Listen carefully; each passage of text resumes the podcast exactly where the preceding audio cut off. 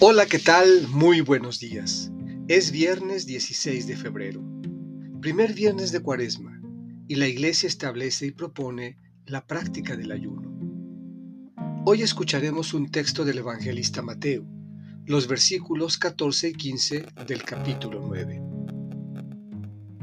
Del Evangelio según San Mateo. En aquel tiempo, los discípulos de Juan fueron a ver a Jesús y le preguntaron, ¿por qué tus discípulos no ayunan mientras nosotros y los fariseos sí ayunamos?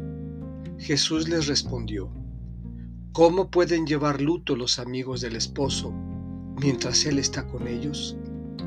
Pero ya vendrán días en que les quitarán al esposo y entonces sí ayunarán.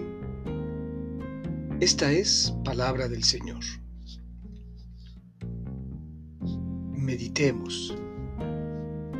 El ayuno adquiere un profundo sentido cuando por medio de él se ponen a prueba el talante de la fe y la fuerza de voluntad del creyente, porque es expresión de renuncia, desprendimiento y libertad. Dispone a la persona a abrir el corazón y compartir con generosidad no lo que le sobra, sino lo que es y posee, y no puede reducirse simplemente al sacrificio personal, transitorio, de no comer para cumplir con lo establecido. Pero hay algo más. El ayuno es un desalojo, sacar lo que estorba y enturbia la mirada interior.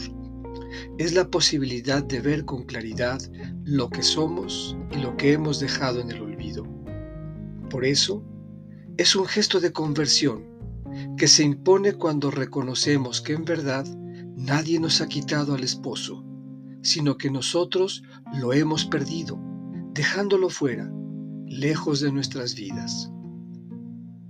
¿Cómo pueden ayunar los amigos del esposo mientras él está con ellos?